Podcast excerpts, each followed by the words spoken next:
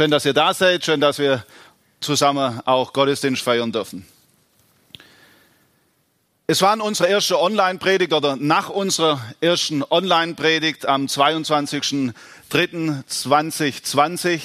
Da hat sich bei der Ankündigung auf das nächste Thema und unserem Gemeindenamen ein kleiner Fehler eingeschlichen. Es war nur ein Buchstabe, aber dieser Buchstabe hat einen großen Unterschied gemacht. Dort stand nämlich Gemeine für Christus. Ich konnte drüber lachen, andere vielleicht weniger. Auf jeden Fall hat es mich zum Nachdenken angeregt. Vielleicht hat heute jemand gedacht, oh wie peinlich, da hat schon wieder jemand einen Fehler gemacht. Aber ich muss euch sagen, nee, das ist kein Fehler. Ich stehe zwar bis heute auf dem Kriegsfuß mit der deutschen Rechtschreibung, aber dieses Mal ist es bewusst so gewählt. Vielleicht denkt jemand, ja Mensch, Gemeine, Gemeinde, das gibt's doch nicht. Das darf man doch nicht mal denken. Und dennoch wollen wir uns diesem Thema widmen. Und ich tue das deshalb, weil Gottes Wort die Schattenseiten auch von der Gemeinde nicht einfach ausblendet, sondern schonungslos offenlegt und darüber spricht. Wenn wir heute über Gemeinde sprechen und auch gemeine Gemeinde, dann weiß ich, es ist ein heikles Thema und dennoch möchten wir es zusammen angehen. Die Predigt heute möchte ich besonders Menschen widmen, die Verletzungen erlebt haben, die Schweres durchgemacht haben, auch im Namen von christlichen Gemeinden. Ich denke an Menschen, die in voller Freude in eine Gemeinde investiert und plötzlich wurde sie ihrer Heimat beraubt. Nicht, weil sie Schwerwiegendes verfehlt hätten, sondern vielleicht, weil sie den Mut hatten, Missstände anzusprechen. Oder vielleicht, weil sie einfach nicht in ein Schema gepasst hätten. Ich denke aber auch an Kinder von gläubigen Eltern, die haben am Tod ihres Vaters, können die nicht mehr weinen, weil für sie der Vater schon längst gestorben ist. Eine junge Frau an der Beerdigung geht zum Pastor und sagt ihr, die Gemeinde hat mir meinen Vater geraubt. Sie sei nur noch eigentlich, wenn er aus der Türe geht, weil er so beschäftigt war, weil er so viel für die Gemeinde zu tun hatte, weil er immer wieder der nächste Anlass dastand. Ich denke, es ist nicht schwer, sich vorzustellen, was das mit einem Kind macht, das doch so dringend einen liebevollen Vater braucht. Ich denke aber auch an ganze Gemeinden, die zerstört wurden, weil Leitungspersonen die Gemeinde als eine Plattform sahen, ihre Macht, ihren Einfluss geltend zu machen und damit zerstörende Dinge zum Vorschein kamen. Es ging mehr um persönlichen Erfolg wie um Hingabe. Eine Atmosphäre von Angst und Druck entsteht und Personen, die diesem Erfolg im Weg stehen, werden zunächst Opfer. Personen werden teilweise gar nicht beachtet, weil sie ja nur eine Nummer sind, um der eigene Volk zu unterstreichen. Ich selber, ich habe Gemeinde auf diese Art noch nie erlebt. Und dennoch kenne ich auch diese Enttäuschungen. Erst vor wenigen Wochen hat eines meiner großen Vorbilder, jemand, den ich gerne auf YouTube angeguckt habe, der mir viel auch zu sagen hatte, hat mich bitter enttäuscht. Seit kurzem steht fest, er hat es wirklich getan. Während er zu Jesus einlud, trug er ein dunkles Geheimnis mit sich. Während er von der Freiheit in Jesus Christus sprach, war er selber gebunden in Perversion. Wie ist es möglich? Wie gehen wir damit um? Was haben wir für Antworten und wie ordnen wir das richtig ein? Wenn ich heute darüber rede, dann möchte ich es immer ehrlicher betroffen sein und auch immer Respekt denen gegenüber tun, die diese Verletzungen erlebt haben. Ich möchte es aber auch in Ehrfurcht Gott gegenüber tun, dem Gemeinde so viel bedeutet, dass er sein Liebstes für uns hingegeben hat, nämlich Jesus Christus. Und das, obwohl er all unsere Schattenseiten kennt, jedes einzelne aus unserem Leben und sich dennoch für uns entschieden hat. Im ersten Schritt möchten wir uns deshalb heute einer Gemeinde stellen, die für mich wie so ein Sinnbild ist für diese Schattenseiten. Wir werden dann einmal Betroffener begegnen und wie er mit den Schattenzeiten umgegangen ist, was er hier gemacht hat. Ganz praktisch werden wir aber im zweiten Teil werden Und da freue ich mich, dass ihr, Matthias, Susanne, heute hier seid. Herzlichen Dank. Ihr wisst nicht, was es mir bedeutet, dass ihr teilnehmt, dass ihr bereit seid, auch aus eurem Erleben zu diesem Thema zu berichten und auch uns zu erzählen, wie gab es Heilung in eurem Leben, auch mit eure Verletzungen. Herzlichen Dank schon und gebt liebe Grüße an eure Kinder, die heute auch auf euch verzichten. Wir möchten nun jetzt beginnen, uns mit dieser einer Gemeinde zu beschäftigen, die sehr gut zu unserem Thema passt. Und die Frage an euch, könnt ihr euch vorstellen, um welche Gemeinde es heute gehen könnte? Eine Gemeinde mit vielen Schattenseiten, wenn ich so mal sagen darf. Eine Gemeinde, wo es auch einige Gemeinheiten gab. Hat jemand eine Idee? Trau doch ruhig. ja, also es geht heute um die Gemeinde von Korinth. Ich finde es einfach bemerkenswert, wie, wie offen, wie schonungslos hier die Bibel berichtet. Und ich habe mich diese Woche mit dieser Gemeinde beschäftigt, habe mal die ganze, den ganzen ersten Korintherbrief gelesen und ich habe mal für mich markiert, wo tauchen diese Schattenseiten auf und wie sehen sie aus. Und ich möchte euch einfach kurz mitnehmen, bevor wir dann eine Antwort finden, wie, ging denn, wie, wie können wir damit umgehen. Also in dieser Gemeinde, da gab es Streit und Spaltungen. Die einen, die haben gesagt, hey, ich gehöre zu Paulus und die anderen, ich zu Apollos. Ich sage nur, äh, eigentlich wie im Kindergarten. Das Gemeindeklima war vergiftet durch Eifersucht. Unmoral hat sich breit gemacht und es wurde sogar toleriert in dieser Gemeinde. Lesen wir in Kapitel 5, Vers 1. Da gab es einen Mann, der ging eine sexuelle Beziehung zu seiner Stiefmutter ein. Das war selbst in, damaligen, in der damaligen Gesellschaft überhaupt nicht normal. Dann wird uns in Kapitel 6 gezeigt, die Gemeindeglieder, sie zogen sogar gegenseitig vor Gericht, sind sich angeklagt. Man wagt es kaum auszusprechen. Brüder und Schwestern taten einander Unrecht und betrogen sich sogar laut Vers 8 in dem Kapitel. Und dann kommen wir zu diesem elften Kapitel, wo wir feststellen müssen, das Abendmahl, nicht mal das Abendmahl war mehr das, wozu es gedacht war. Es wurde nicht genutzt, um an Jesus zu denken, an seine Tat für uns, sondern die einen, das steht dort wirklich, waren bereits besoffen, während andere zu wenig zu essen und zu trinken hatten. Egoismus pur. Die Gottesdienste, wurden teilweise genutzt, um die eigenen Gaben zu präsentieren. Es ging chaotisch zu laut Kapitel 14. Was für eine schonungslose Offenlegung. Teilweise schwer zu ertragen, oder? Gemeinheiten, Verletzungen und auch Enttäuschung. Sowas kann man doch nicht mehr Gemeinde nennen. Wie gehen wir damit um? Aber es bleibt kein Zweifel, all das geschah in dieser Gemeinde und es geschieht bis heute in christliche Gemeinden. Jetzt wäre das Einfachste zu sagen, ja gut, es waren keine Christen oder das ist doch keine Gemeinde mehr. Aber da würden wir uns viel zu einfach damit tun. Beim Lesen dieses Briefes, da begegnen wir einem Mann, der ganz deutlich all diese Missstände hier anspricht. Aber Paulus, er, er verzweifelt nicht. Er gibt nicht auf. Er hat eine ganz andere Sicht. Und da möchte ich mit uns lesen aus dem dritten Kapitel, ab dem fünften Vers. Ich zeige es vorne auch an, was Paulus dieser Gemeinde unter anderem, es gibt noch viel, aber ich kann ja heute nur ein paar Verse zitieren und behandeln.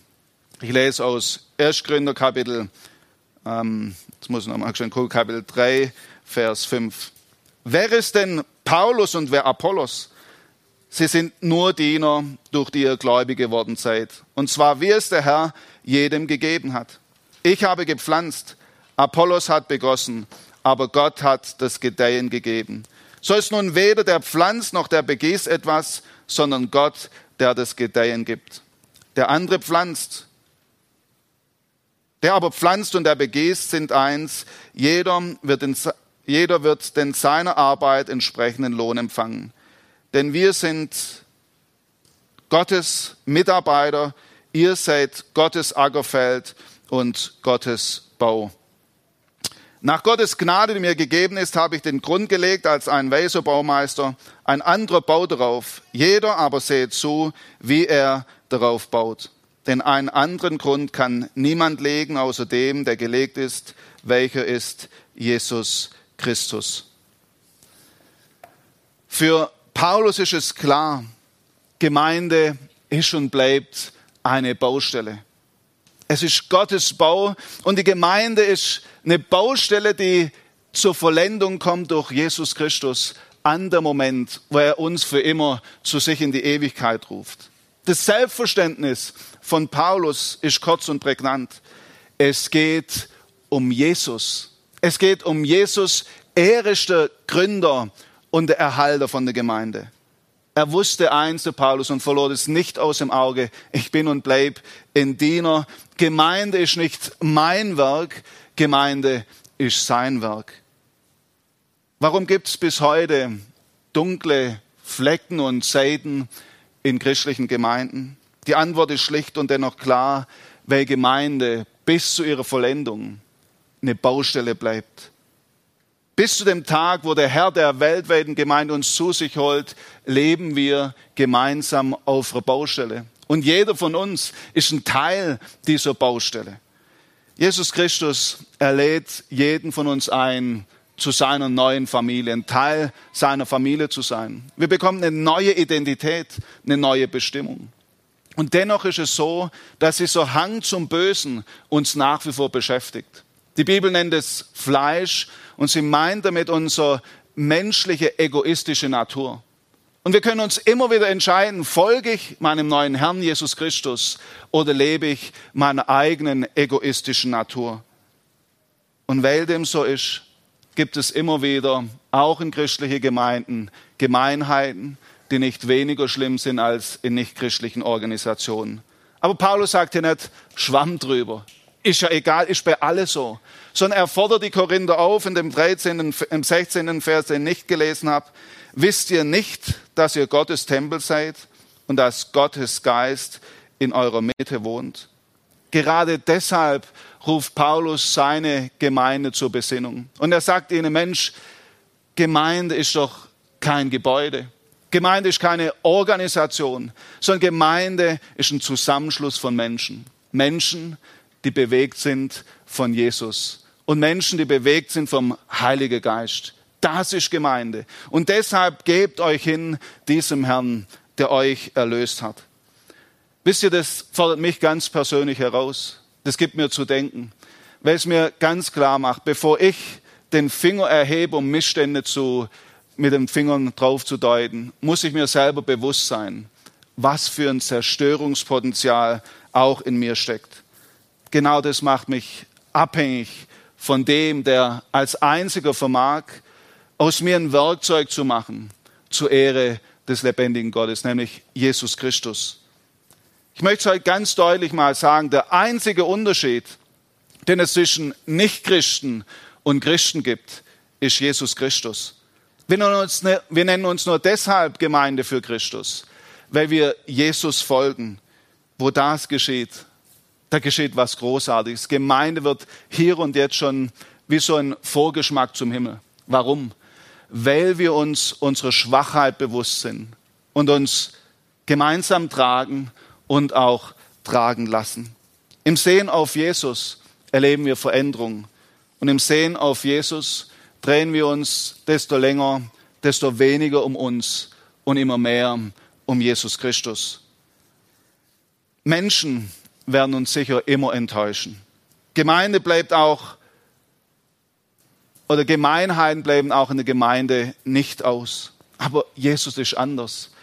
Er hat eine Liebe, die so viel tiefer ist als unsere eigene Liebe. Eine Liebe, die uns immer wieder dazu verhilft, uns gegenseitig zu tragen.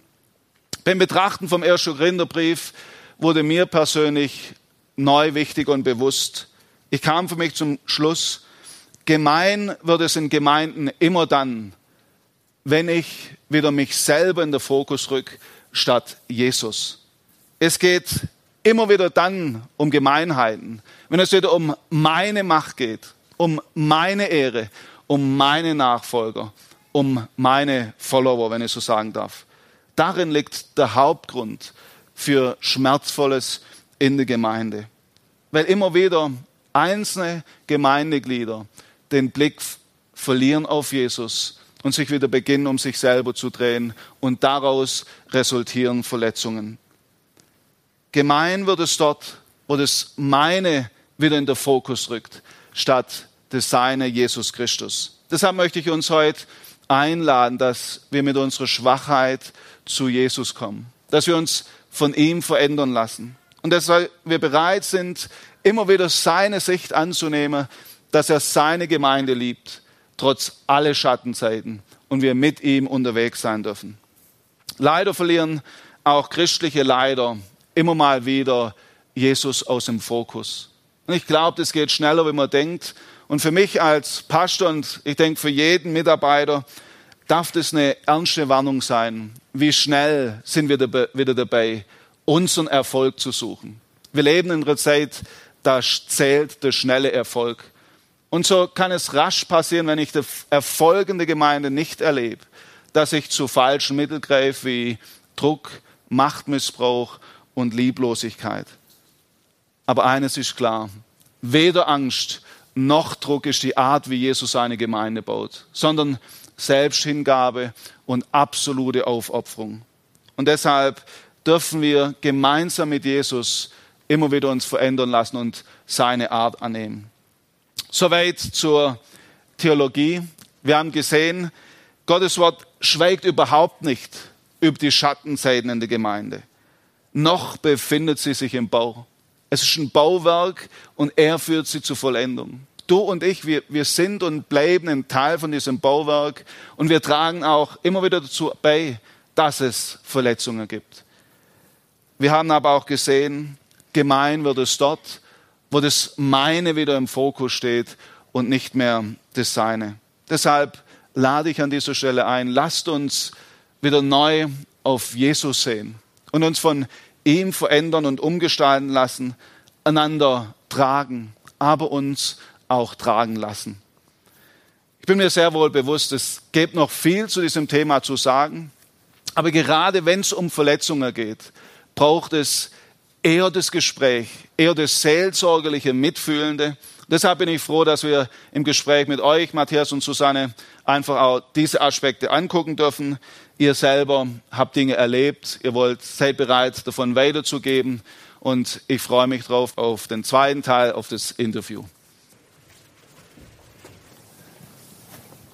Ja, schön, dass wir zusammen hier jetzt den Austausch haben dürfen. Matthias, ähm, Samstag, nee, am Freitag haben wir zusammen noch einen Videoanruf gehabt und da hattest du noch, glaube ich, einen längeren Bart.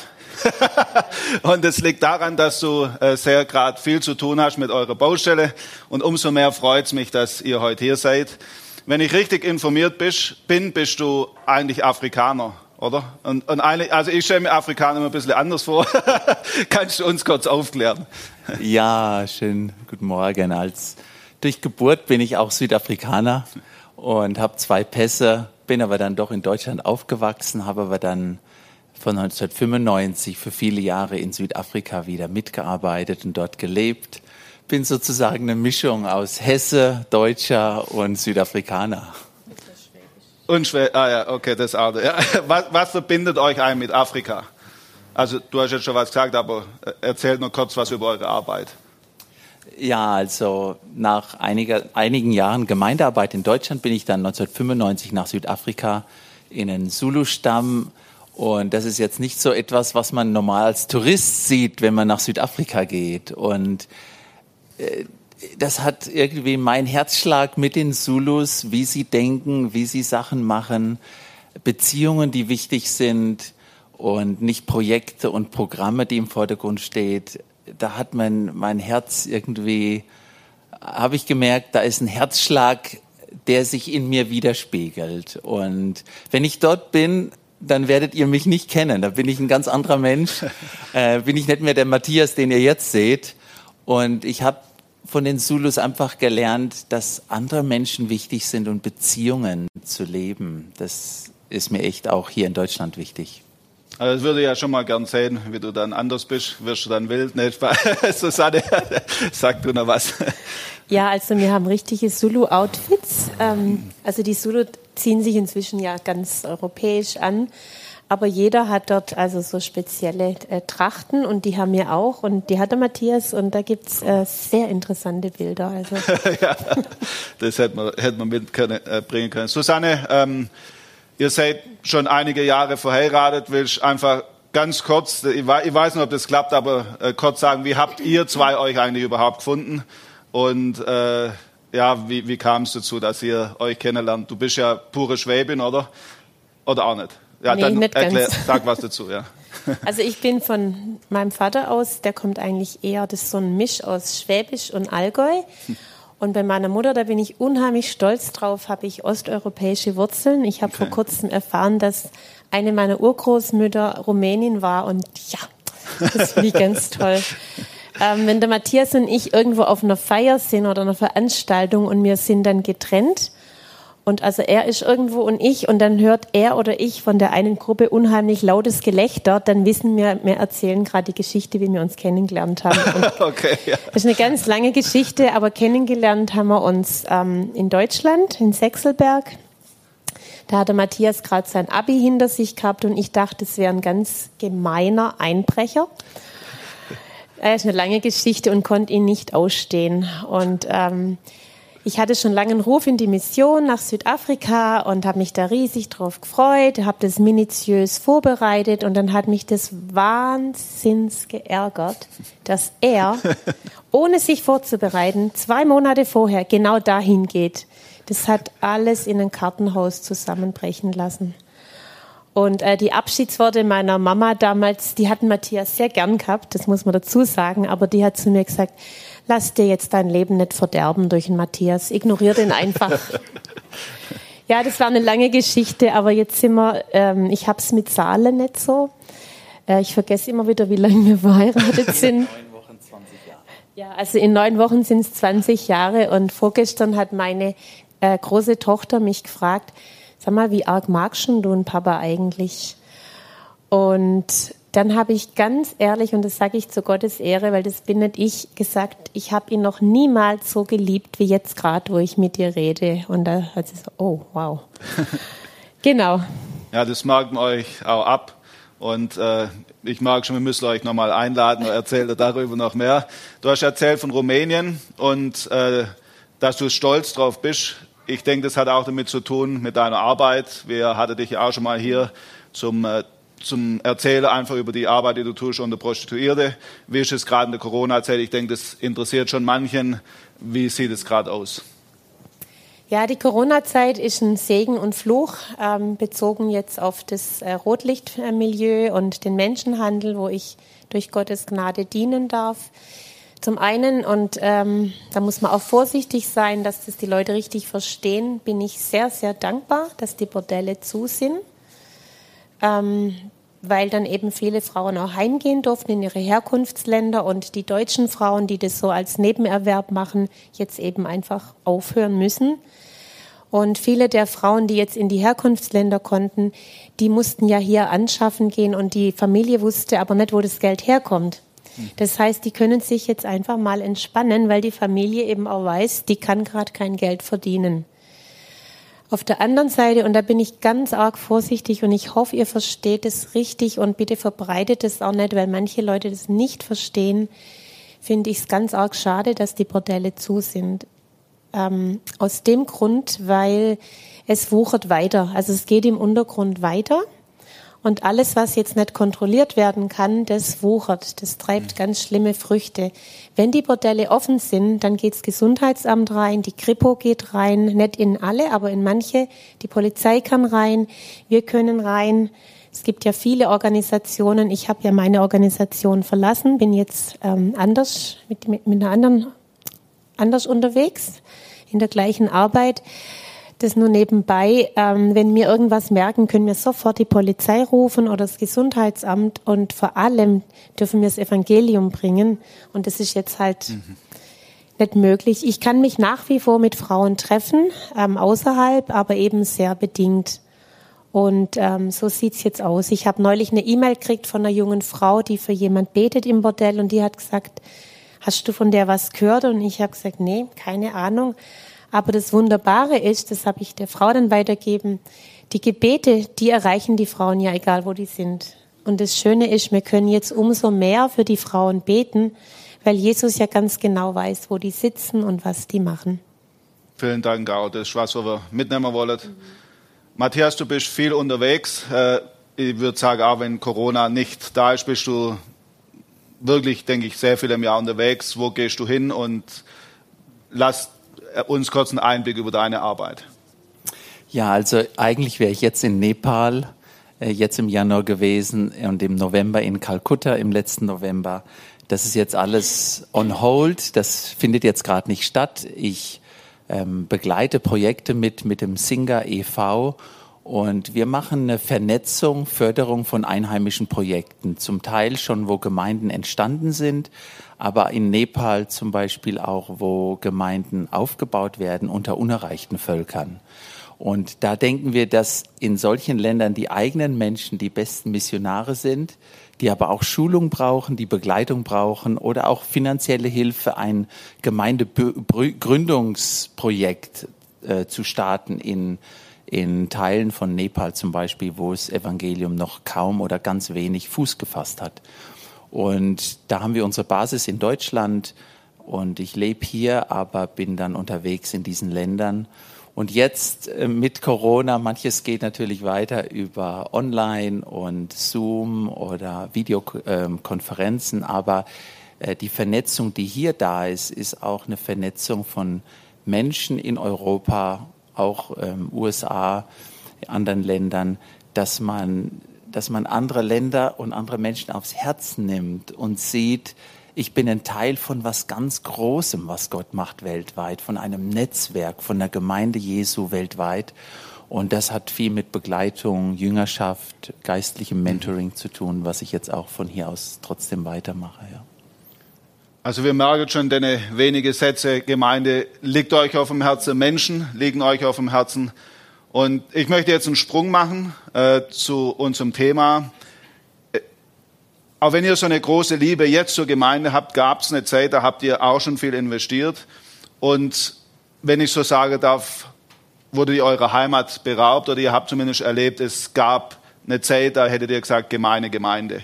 Wie kam es dazu? Was ist passiert? Also zwei, drei Sätze. Mit 17 kam ich zum Glauben und als ich zum Glauben kam und wirklich Gottes Geist auch mein Herz erfüllt hat, habe ich gemerkt, eine Liebe, das Evangelium weiterzugeben. Und ich habe nicht viel gedacht an Lehre, was braucht man, was sind Grenzen, wo braucht man Hilfe. Ich habe mich einfach mit dem Evangelium in die Gemeindearbeit reingeworfen. Und wenn ich heute zurückdenke, habe ich gedacht, wow, hätte ich einen Mentor gehabt, der mir auch gesagt hätte, pass auf, guck und prüf, was gepredigt wird, ob das mit dem Wort Gottes übereinstimmt. Sei nicht naiv und blauäugig in einer einfach kindlichen Liebe für Jesus, sondern das sind ähm, Warnlampen im Evangelium, im Wort Gottes, die uns zeigen, dass man immer wieder auch prüfen muss. Und ich habe mein Herz sozusagen, meine Kraft, meine Energie geistlichen Leitern geschenkt und gegeben und erst später gemerkt, im Nachhinein kann ich sagen, wo Machtmissbrauch stattgefunden hat, wo Manipulation stattgefunden hat, wo ich in christliche Sektencharakter äh, so, sozusagen erlebt habe. Aber als ich da drin war, mhm. war ich einfach voll dabei und habe mich voll integriert, eingebracht, habe auch gute Sachen gesehen, die passiert sind, aber habe im Nachhinein, zurück, im Rückblick sehe ich, ähm, dass ganz, ganz viel das eigene, der Machtanspruch, das Leiden, äh, dass diese Dinge unterschwellig da waren, aber mir nicht sichtbar. Und ähm, ich habe zum Teil sicher auch gemeine Gemeinde gebaut, indem ich nicht äh, wachsam war zu prüfen und immer wieder zu vergleichen mit dem Original mit Jesus und mit seiner Lehre, was sagt Gott und was steht dagegen in dem, was ich bei den Leitern oder in der Gemeinschaft erlebt habe? ihr wart damals in Afrika, ähm, als sozusagen für euch, sage ich mal, de, die Bombe geplatzt ist. Mhm. Ähm, was hat es mit euch gemacht oder?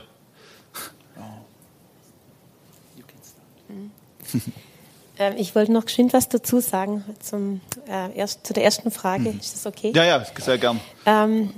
Ich denke immer in Bildern und ich habe gedacht, Gemeinde kann man auch mit einer Decke vergleichen. Das kennt ihr sicher auch, das Beispiel. Eine Decke oder einen warmen Mantel. Im Sommer ist es oft lästig. Da schwitzt man und möchte es eigentlich nicht um sich haben. Und im Winter ist man heilfroh, wenn einem jemand eine Decke um die Schultern legt oder man einen warmen Pelzmantel hat. Und ich glaube, so kann auch eine Gemeinde sein. Da gibt es Zeiten, wo das lästig ist, wo man sich zu nahe kommt und man schwitzt, also geistlich gesehen. Aber dann wieder gerade in Not, jetzt zum Beispiel vielleicht auch im Lockdown, wo man merkt, wie wichtig ist eigentlich Gemeinde. Das gleiche auch mit einem Ofen. Im Sommer braucht man keinen Ofen. Der stört da eigentlich. Der ist ein Staubfänger. Aber im Winter ist man heilfroh dran. Und ich denke, das ist gut, wenn man da so dran denkt. Ich habe vorher mit Schrecken festgestellt, dass wir uns total beißen hier mit der Farbe. ja, das wäre mir jetzt gar nicht aufgefallen. Ja, ja. Und dabei habe ich Frau wahrscheinlich schon. Und dabei habe ich gestern Abend noch gedacht, oh, das wird super passen, die Farben. Und da saß ich da vorne und dachte, oh Mann, oh Mann, aber das ist wahrscheinlich mein Stolz. Aber dann habe ich gemerkt, Mensch, wir haben ja die gleiche Hosenfarbe. Das ist doch klasse. Und so ist es vielleicht auch in der Gemeinde. Der Heilige Geist ist der gleiche, Jesus ist der gleiche, das Ziel sollte das gleiche sein. Und dann gibt es eben Sachen, die beißen sich, da mhm. menschelt's. Das ist der Charakter. Und wie ähm, du vorhin gesagt hast, man sucht sich die Geschwister nicht raus, aber man darf daran arbeiten. Und ich hoffe, ich schweife jetzt nicht vom Thema ab, aber noch ein Wort dazu. Da, wo es Gemeinden gibt, Gemeinden bestehen aus Menschen und wo Menschen zusammen sind, da menschelt's. Das ist einfach so.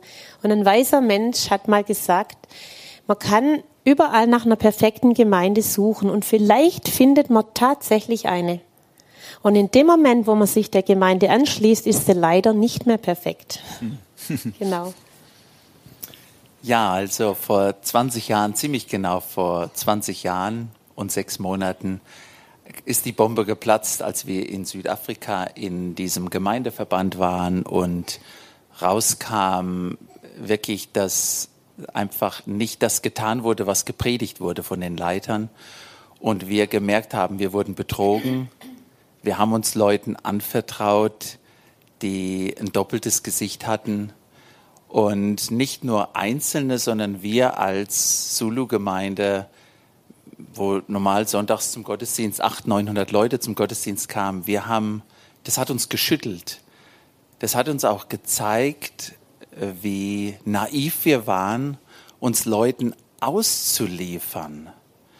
Und diese Situation jetzt, wir verlieren, es ist, als ob uns jemand den Boden unter den Füßen weggezogen hat und eine Gemeinde anfing zu weinen, auf die Knie zu gehen, zerbrochen ist. Ich weiß, für Jahre habe ich keinem Prediger mehr vertraut, weil ich habe gesagt, ja, ja, du kannst schön predigen da vorne. Wer weiß, wie es zu Hause ist in deiner Familie. Wer weiß, was deine Frau jetzt dazu sagen würde, wenn sie hört, was du sagst. Und das ist was ganz Tiefes. Ich kann mich an, an einen Gebetsabend erinnern als Gemeinde mit den Zulus, wo, wo wirklich Wasser von den Tränen unter den Stühlen war, wo wir als Gemeinde gekniet haben, die ganze Gemeinde gekniet hat und vor Gott geweint und wir gemerkt haben, wir haben uns irreführen lassen und zu Jesus gerufen haben, haben gemacht, gemerkt, wir sind Teil einer Gemeinde, die Menschengebote über das gestellt hat, wer und was Jesus sagt. Und das war vielleicht extrem, was wir erlebt haben, aber das kann jedem von uns vorkommen, wo man einen Leiter eine Stellung gibt im Leben, wo Jesus sagt, das darf nur meine Stellung sein. Ihr sollt auch keinen Leiter Vater nennen, weil nur er unser Vater ist. Also auch diese Gefahr, dass wir uns an Menschen hängen, das war eine ganz, ganz schlimme, aber auch wichtige Zeit, weil jeder von uns sozusagen gesagt hat, wie stehe ich jetzt eigentlich mit Jesus? ich bin enttäuscht, ich bin zerbrochen, ich bin verzweifelt, aber doch kam wie eine Erweckung in diese Gemeinde, dass jeder gemerkt hat, die Furcht vor den Leitern, alles richtig zu machen, die hat keinen Erfolg gehabt. Was bedeutet es, dass ich jetzt aus Liebe zu Jesus lebe? Also die Motivation, etwas zu machen, dass ich ja anerkannt bin von der Gemeindeleitung und von der Gemeinde, das ist sozusagen sektiererisches Gut. Furcht hält Sachen zusammen, wirklich. Aber, aber wirklich zusammen, geistlich, ist die Liebe, die ausgegossen ist durch den Heiligen Geist. Und das ist eigentlich nur Gnade, dass wir rauskommen durften aus diesem Falschen und jetzt zu Jesus rufen und zu sagen, wir haben nichts zu bringen. Ich weiß, erzähle ich kurz, wir waren als Mitarbeiter aus unserer Zulu-Gemeinde mit 40 oder 35 Mitarbeitern auf einer Konferenz, nachdem wir rauskamen aus dem Dachverband. Und dann wurde Frau gefragt, dass wir uns vorstellen. Viele von uns waren Prediger und haben Gemeinden geleitet und Gottesdienste, Evangelisation gemacht. Und dann hat unser Leiter, der jetzt vor zehn Tagen verstorben ist, der hat gesagt, ich stelle alle vor. Und zwar nicht mit Namen, sondern wir sind kaputt. Wir haben uns anderen Leitern anvertraut, die uns missbraucht haben. Wir fangen ganz neu an zu lernen, was ist Evangelium, was ist Gemeinde und wir brauchen Hilfe vom Leib Christi. Das war seine Vorstellung. Der hat sich an nichts mehr gehalten und hat gesagt, manches war doch noch gut, sondern der hat gesagt, clear cut, es muss was ganz Neues anfangen, wir sind am Ende. Und ich denke heute, ich bin so dankbar, dass wir so einen Leiter hatten, der nicht gedacht hat, ja, wir sind bessere Leiter, die Leiter haben versagt, wir machen besser weiter, sondern jemand, der uns auf die Knie sozusagen, in die Knie und ins Gebet geleitet hat und wir ausgerufen haben, wir brauchen Hilfe vom Leib Christi. Susanne, äh, Matthias hat gesagt, ihr habt gemerkt, es gab äh, Leute, die euch betrogen haben. Wie, wie kann das passieren? Also Betrug. Vielleicht könnt ihr es noch ein bisschen ausführen, so, so wie es euch möglich ist. Und auch, dass du noch kurz sagst, was hat es mit dir gemacht? Ja, also was es mit mir gemacht hat, vielleicht mal das vorzugreifen. Es hat mich zum einen bestätigt, weil das ist das Wunderbare. Wir haben als Gotteskinder einen Heiligen Geist in uns und das ist ein Riesengeschenk. Und das sage ich jetzt nicht, um mich zu loben, wirklich nicht. Das war ein Geschenk Gottes, dass ich ganz tief innen drin irgendwo, ich weiß ja nicht, wo die Seele eigentlich sitzt oder das Herz, das geistliche Herz, immer mehr Zweifel hatte und gedacht habe, das stimmt irgendwas nicht irgendwie ist das nicht ganz klar und steht, ich habe dann auch völlig naiv so Fragen gestellt, zum Beispiel, komisch, äh, manche von euren oder unseren Gesetzen, die finde ich ja gar nicht in der Bibel. Was, und ich hätte da, da, da hätte mir ja eigentlich äh, der Kopf gewaschen gehört. Aber äh, derjenige, dem ich die Frage gestellt hat, der hat wohl gemerkt, dass ich völlig naiv und offen war. Und der hat dann sogar gesagt, ja, das stimmt. Die Gesetze gibt's gar nicht in der Bibel, aber das sind die besonderen Offenbarungen, die Zusatzoffenbarungen. Und da hätte es eigentlich schon Klick machen sollen, hat's aber leider nicht. Aber weil ich da immer mehr innerlich im Konflikt war, war es für mich eher eine riesen Erleichterung, als die mhm. Bombe geplatzt ist. Weil es wurde mir gesagt, du hast einen Kritikgeist von unten. Und ich habe verzweifelt versucht, in der Seelsorge durch Bekennen diesen Geist loszuwerden. Und wo ich auf einmal gemerkt habe, Gott sei Dank, das war gar kein Kritikgeist, das ist der Heilige Geist. Und das hat mich davor bewahrt. Ähm, ich bin viel labiler als der Matthias von Natur aus. Und ich glaube, deshalb hat Gott mich vorbereitet drauf. Weil sonst hätte es mich völlig aus dem Ruder geschmissen.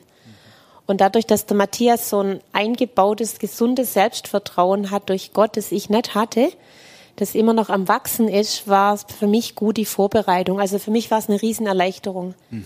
Mhm. Ich weiß noch, als die Bombe geplatzt ist, das, die ist in Etappen geplatzt. Äh, das sind Leute laut schluchzend aus dem Raum und ich saß da und habe nur gesagt, danke, danke, danke, Herr. Jetzt sehe ich endlich, dass das du warst. Genau.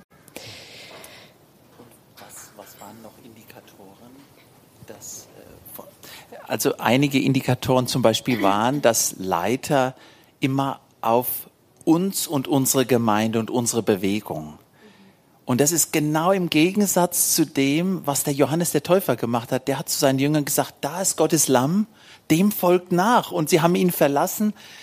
Die Leiter haben sozusagen auf ihr Werk und mhm. ihr Werk bestätigen wollen. Mhm. das ist eins davon. Die haben auch manipuliert in Seelsorge, ähm, wen man heiraten könnte oder was für Entscheidungen man treffen kann. Sozusagen mit eine, eine Stellung eingenommen, die keinem Menschen zusteht, auch wenn wir Geschwister sind und uns Rat geben dürfen, das ganz wichtig ist. Ähm, ja, nochmal ein anderer Indikator war eben auch, dass man gedacht hat, die Leiter sind sündlos. Und man hatte Angst, diese Machtdistanz, die steht überhaupt nirgends in der Bibel. Zumindest habe ich das nirgends entdeckt. Und unser Zulu Papa, also jetzt nicht in der falschen Weise Papa, Barney Mabaso, der ist in den Himmel umgezogen vor ein paar Tagen. Und wir freuen uns unglaublich mit ihm. Aber auf der anderen Seite ist nach 36 Jahren, wo wir ihn als Vater, er uns geistlicher Vater begleitet hat, ist der Schmerz riesengroß. Und ähm, er war, ich möchte auf gar keinen Fall jetzt einen Mensch verherrlichen, überhaupt nicht. Der hatte Fehler wie jeder andere auch. Aber dadurch, dass wir 100 Kilometer weiter weg waren von der anderen Gemeinde und unter seiner Obhut waren sozusagen und er viel gemäßigter war, konnten wir auch die Indikatoren besser feststellen. Aber das war, wie gesagt, ähm, diese Manipulation. Und dass man zu einem Leiter einfach, wenn einem der Geist Gottes gezeigt hat, und das macht er ja bei euch sicher auch, wenn ihr bei irgendeinem Mensch spürt, Moment mal, das steht jetzt nicht in der Bibel, das ist verdreht. Das spürt man ja. Und wenn man dann nicht die Freiheit hat und zu dem Leiter hingehen kann, in Liebe natürlich zur rechten Zeit und sagen kann, du, ist das jetzt wirklich, wie hast du das gemeint? Und da war der Barney, wie gesagt, so ein Vorbild für uns. Den konntest du zu jeder Zeit ansprechen und sagen, du, ich kapiere das jetzt nicht. Ist das echt so? Oder dass er auf die Kanzel gehen konnte und sich entschuldigen und sagen, Leute, unter Tränen, das tut mir leid, ich lag da völlig daneben noch ein, ich hoffe, das ist nicht zu lang, eine kleine Beispiel. Unsere große Tochter, die war damals vielleicht fünf oder so, die kam nach einer Sonntagspredigt raus und ist dann sozusagen, das war ja ihr Opa, ihr Nennopa, dem in die Arme gelaufen und guckt den an und sagt zu ihm, die hat noch so gelispelt auf Englisch, du, die Predigt, die war sowas von langweilig heute. und oh, viel zu lange. Und wenn das in der anderen Organisation passiert wäre, da wäre die grün und blau geprügelt worden. Wirklich, das übertreibe ich jetzt nicht. Und er hat sich runtergebeugt und hat so hat sich das Lachen nicht verkneifen können, hat gesagt, oh, das tut mir aber leid. Einfach so ein Beispiel, in dem Moment, wo man Leiter über Jesus stellt, und das kann jedem von uns passieren, oder ein Leiter das Gefühl hat, ich bin jetzt irgendwie doch ein ein, kleines bisschen besser oder höher wie meine Schäfchen, dann geht's schief. Und wenn man sich vom Leib Christi weltweit abkapselt, das war der Untergang. Wir dachten wirklich, und das schließe ich uns mit ein, wir haben das ja geglaubt, wir sind die Elitegruppe. Alle anderen Christen kommen entweder in die Hölle oder es langt ihnen vielleicht gerade noch so in den Himmel mit rein, obwohl wir auch keine Heilsgewissheit hatten. Und dieses Abgrenzen, wenn man einfach meint, man hat was Besseres. Jemand hat auch mal gesagt, hältst du mir mal kurz das Mikrofon. Wenn man jetzt auf dem falschen sich in Gefahr begibt, am Anfang ist es so, da meint man, man läuft noch linientreu. Das ist, sieht wie eine Linie aus. Und wenn man sich aber nicht am Wort Gottes orientiert und irgendwo was Falsches reinlässt, dann geht es nicht gleich so, dass man das sieht, sondern das geht ganz, ganz, ganz, ganz, ganz langsam, zum Teil geistlich gesehen Millimeter weit auseinander. Und wenn man dann nicht die Korrektur durch den Leib Christi hat und durchs Wort Gottes und es sich nicht sagen lässt, dann klafft es immer mehr auseinander, ohne dass man es merkt. Und wenn man aufwacht, wie mir damals, dann steht man, hier ist das Wort Gottes und wir stehen dann da. Ach so, was hat's mit mir gemacht? Es hat mich sehr gedemütigt, unglaublich gedemütigt und es musste sein, weil ich von Natur ein sehr, sehr stolzer, störrischer Mensch bin. Es hat mich total gedemütigt, weil die Leute, auf die mir runtergeschaut haben, von denen mir gedacht haben, oh meine Güte, wie weltlich sind denn die, was machen denn die falsch, das waren dann genau diese Personen, die dann zu uns gekommen sind, uns in den Arm genommen haben, mit uns geweint haben, uns getröstet haben. Und von Kirchen, auf die wir vorher runtergeschaut haben, die haben ihre Leute zu uns geschickt, da in den Busch um uns zu helfen. Ich bin Lehrerin und habe dort an der Schule unterrichtet. Unsere Schule ist, die war am Auseinanderfallen. Wir waren völlig verstört. Und die haben dann ihre Lehrer geschickt, um das alles aufzufangen. Und es war eine ganz, ganz große Demütigung zu sehen, was habe ich mir eigentlich eingebildet? Was habe ich mir eigentlich gedacht? Und auf der anderen Seite die größte Freude meines Lebens, weil ich zum aller, allerersten Mal die Heilsgewissheit gekriegt habe. Ich weiß gar nicht, steht es in der Bibel Heilsgewissheit? Glaub nicht, oder? Aber, Aber dass ich weiß, und das weiß ich bis heute, wenn wir nachher einen Unfall haben sollten und wir sterben, bin ich sofort bei Jesus. Ich bin eine Baustelle, wie der Philemon vorher gesagt hat, und da gibt es sehr, sehr viel zu reparieren. Da könnt ihr Matthias fragen. Aber trotzdem komme ich zu Jesus. Nicht, weil ich irgendwas gemacht habe, sondern weil ich sein Kind bin. Und es war so eine unglaubliche Befreiung, dass ich zum allerersten Mal die Angst, diese panische Angst vor dem Tod verloren habe. Und gewusst habe, ich kann mir die Gnade nicht erarbeiten. Das war auch so ein Trugschluss. Je mehr ich in der Bibel lese, je mehr ich die Gesetze einhalte, je mehr ich bete, desto eher komme ich eine Sprosse höher auf der Leiter. Oder wenn ich einen Fehler mache, dann lese ich halt schnell nochmal ein extra Kapitel, dann klappt es irgendwie wieder. Und das zu erkennen, Erlösung ist ein Geschenk, das ist eine Gnade, da kann ich gar nichts dazu tun. Das hat's mit mir gemacht. Das also, heißt, ihr habt eigentlich die Gnade gefunden und damit auch die ja. Gewissheit, wie es der Johannes sagt, dass wir gewiss sein können, auch wenn es Heilgewissheit so nicht steht. Aber Gewissheit, Hämmer, genau. Und ähm, wie, wie, oder was würdet ihr jemand sagen, der, eine oder andere Frage zuerst noch, warum habt ihr euren Glauben nicht verloren in der Zeit? Was hat euch davon bewahrt? Also niemand kann uns so wehtun, das kennt ihr sicher auch, diese Wahrheit, niemand kann uns so im tiefsten Inneren verletzen wie unsere Glaubensgeschwister. Also für mich war das nicht der erste Gemeindezerfall, ich hatte das vorher schon ein, zwei Mal erlebt, aber niemand, ich weiß nicht, ob er mir da zustimmt, kann uns so wehtun wie unsere Glaubensgeschwister. Auf der Straße kann mich jemand verfluchen, das stört mich nicht groß.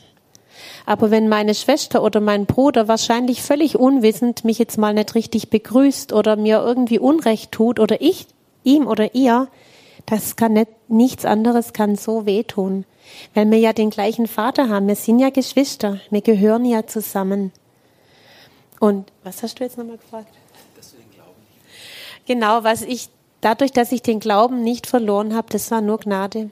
Da gibt es kein anderes Wort dafür. Weil es hat uns alles, es hat uns den Boden unter den Füßen weggezogen. Trotz der Warnungen, die ich in mir hatte. Aber es war ein Geschenk. Und es waren diese anderen Geschwister aus den weltweit, die kamen auch aus anderen Ländern und Kontinenten zu uns, die uns einfach Jesu Liebe gezeigt haben, was Liebe wirklich heißt. Es geht gar nicht ums Äußere, wie man aussieht, wie man sich kleidet, sondern es geht um Jesus, bedingungslose Liebe und Annahme. Und das war's. Vielen Dank. Für mich ganz kurz, also Jesus hat auch zum Petrus gesagt, ich habe für dich gebetet, dass dein Glaube nicht aufhöre. Das ist ein Spruch übrigens, der in meinem Handy ganz zerflettert so nebendrin hängt, den der Herr mir letzt, äh, letztes Jahr gegeben hat. Und, und es ist wirklich nur Gnade, aber Gott hat auch Menschen geschickt, die gezeigt haben, handgreiflich, greifbar für uns, was es bedeutet, mit welcher Liebe Jesus sich nach uns ausstreckt. Und das Wort Matthäus 5, Vers 3, selig sind die geistlich bankrott sind, so an einen Bankrott zu kommen, wo man merkt, ich habe nichts mehr. Das ist, das ist wirklich ein Geschenk, wo der Herr sagt, dann gehört das Himmelreich dir. Zeit ist langsam am Vorwärtsrücken, deshalb hätte ich noch gern vielleicht zwei, drei Fragen. Was würdet ihr jemand raten, der vielleicht gerade in einer ähnlichen Situation steht und merkt, Mensch, Gemeinde, fällt mir gerade schwer, hat man wenig zu sagen. Oder vielleicht sogar entdeckt, Mensch, das sind falsche Dinge. Wie sollen sie umgehen damit? Also ich fange kurz an. Ähm, Gemeinde mit Dingen, die, wo man verletzt wurde. Was ganz wichtig ist, ähm, neben dem Gebet, was ganz wichtig ist, dass ich sehe, wie kann ich Heilung finden in diesen Dingen? Sind es jetzt Sachen in der Gemeinde, die unbiblisch sind, die angesprochen werden und die nicht geändert werden, wo die Leiter Angst haben, sich dem zu stellen? Oder sind es Sachen, wo ich verletzt bin? Es ist ja wirklich so, dass wir als, dass wir berufen sind, Jesus nachzufolgen. Und dass wir auch nicht sagen, Gemeinde ist nur in Geschwend oder Gemeinde ist nur GFC, sondern es ist ein weltweites Netzwerk, wie ein Netz, ein, wo das Evangelium uns verknotet, verwebt mit Menschen, die mit Jesus unterwegs sind. Diese Sicht mussten wir auch erst kriegen, als wir aus, der, aus dem Gefängnis rauskamen in die Freiheit. Da ist ein Leib Christi, der ganz verschieden ist, der auch verschiedene Sachen ähm, besonders betont. Das ist so, wie eine Blumenwiese mit verschiedenen Farben, Größen und trotzdem ist es ein Leib Christi. Und die Verletzungen, wenn ich nur gehe, weil ich jetzt verletzt wurde, du nimmst all deine Verletzungen mit in die nächste Gemeinde in die nächste lokale Gemeinde und dort wird's auch nichts, sondern Jesus möchte Heilung schenken in unserem Herzen, wo Verletzungen sind, uns in die Vergebung führen, wo wir wirklich auch analysieren dürfen und sagen, das und das war Sünde und dann auch diese Sünde vergeben dürfen. Ähm, das würde ich einfach als ersten Schritt jemand mitgeben, wer Schwierigkeiten hat durch Verletzungen oder sieht, da sind Sachen an mir geschehen durch Personen in der Gemeinde und auch zu sehen, dass Jesus befreien möchte und Heilung schenken möchte. Vor 20 Jahren waren wir am Boden und 20 Jahre später denke ich, wir können so viel von der Heilung der Liebe Gottes von Jesus sprechen und Menschen Mut machen. Diese Heilung ist für dich da, für den, der verletzt ist. Ja, nur noch vielleicht ganz kurz. Ich schwätze immer so viel. Ähm, ich denke, Gemeinde ist ja nicht nur, dass man da reinkommt und reinsitzt und sich äh, begießen lässt. Es muss ja wirklich ein Geben und Nehmen sein. Das ist ganz, ganz wichtig. Und jetzt in meinem Fall würde ich raten, einfach auch zu schauen, habe ich meinen Teil getan? Oder bin ich nur einfach da gesessen? Im Englischen sagt man, wärmt man die Kirchenbank. Ähm, bin ich bloß da gesessen und habe mich berieseln lassen. Ich meine das jetzt nicht negativ, aber habe einfach das aufgenommen. Oder habe ich, wie es die Bibel sagt, auch meinen Teil mit meinen Gaben gegeben, weil jeder von uns hat ja Gaben, die man einbringen soll. Also ich würde immer erstmal mich selber prüfen, wirklich vor Gott, ist das jetzt was, was von Jesus kommt? Oder ist das meine eigene Unzufriedenheit, wo immer das auch herkommt? Und dann ist es etwas, wo ich vielleicht ansprechen kann, wie, wann, wo, aber auf jeden Fall mir kompetenten Rat holen, weil man kann, man kann im richtigen falsch sein, wenn man zur falschen Zeit oder in der falschen Art was angeht. Und dann denke ich wieder, ist das eine ganz, ganz intime Sache zwischen Jesus und uns, wo Jesus uns ganz klare Wegweisung gibt, was dran ist. Und das kann nur er. Er kann da Menschen dazu benutzen, aber im Endeffekt zeigt es uns nur er. Und es gibt eigentlich ganz simpel die drei Antworten. Ja, jetzt ist die Zeit gekommen, aus welchen Gründen auch immer, zu gehen. Nein, jetzt ist die Zeit zu bleiben. Oder ein Warten. Und das Warten, das ist oft wie so ein Sela, so eine Zeit dazwischen, wo man einfach in die Ruhe kommt. Weil ganz schnell was zu machen, da bin ich ein Meister drin. Einfach so, jetzt muss vorgestern schon erledigt sein. Das ist nicht von Jesus. Jesus arbeitet immer in der Ruhe und mit Zeit und er kann uns manchmal schon Jahre vorher auf was vorbereiten. Ein Weggang aus der Gemeinde muss ja auch nicht unbedingt bedeuten, dass es falsche Gründe hat oder dass die Gemeinde falsch liegt. Es kann ja aus irgendeinem Gründen, äh, einem Grund aus sein, dass Gott einen woanders hinführen möchte. Aber diese drei Dinge zu hören, was ist jetzt dran? Ja, nein oder warten. Und das Warten ist nie eine vergeudete Zeit, das kann ich euch aus Erfahrung sagen.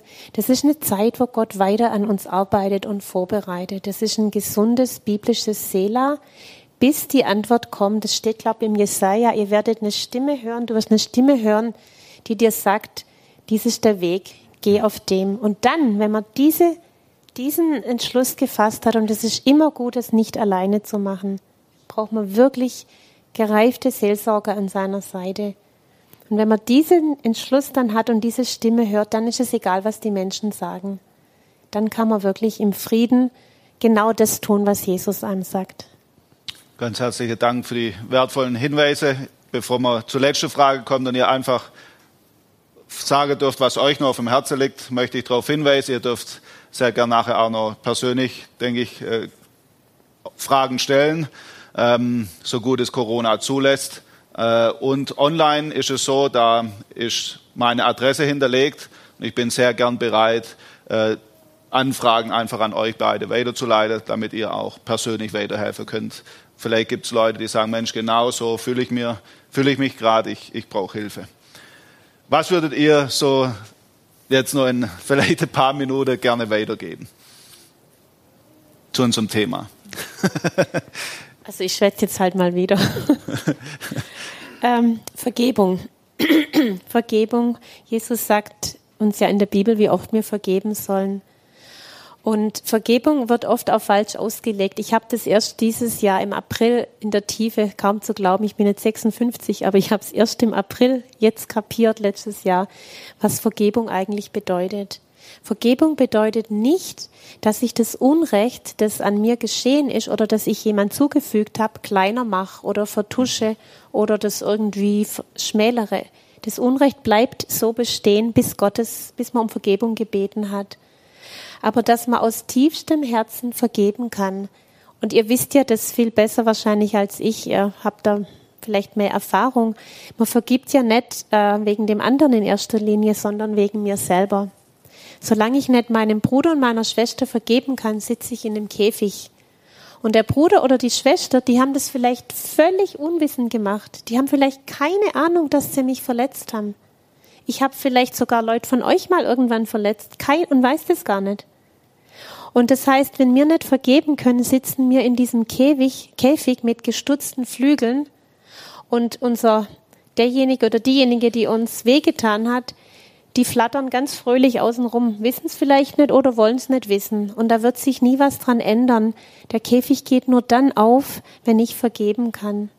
Und Vergebung brauchen wir jeden Tag aufs Neue. So wie Jesus uns vergibt, dürfen wir vergeben. Mit allen Konsequenzen. Und es kann auch bedeuten, wenn ganz schlimmer Missbrauch passiert, wie wir erlebt haben, dass man dem Täter vergibt, aber eine ganz, ganz klare Linie zieht, dass man nie wieder dieser Person erlauben wird, und das war in unserem Fall mit einigen Leuten, nie wieder erlauben wird, einen zu manipulieren, einem irgendwas zu sagen, außer diese Person würde wirklich Buße tun oder Gott würde es ganz klar als Ausnahme sagen. Mhm. Und das Zweite ist, wie gehe ich damit um, meiner Zunge? Wir haben jetzt zehn Menschen durch Corona verloren aus unserer Solo-Gemeinde. Das tut sehr weh.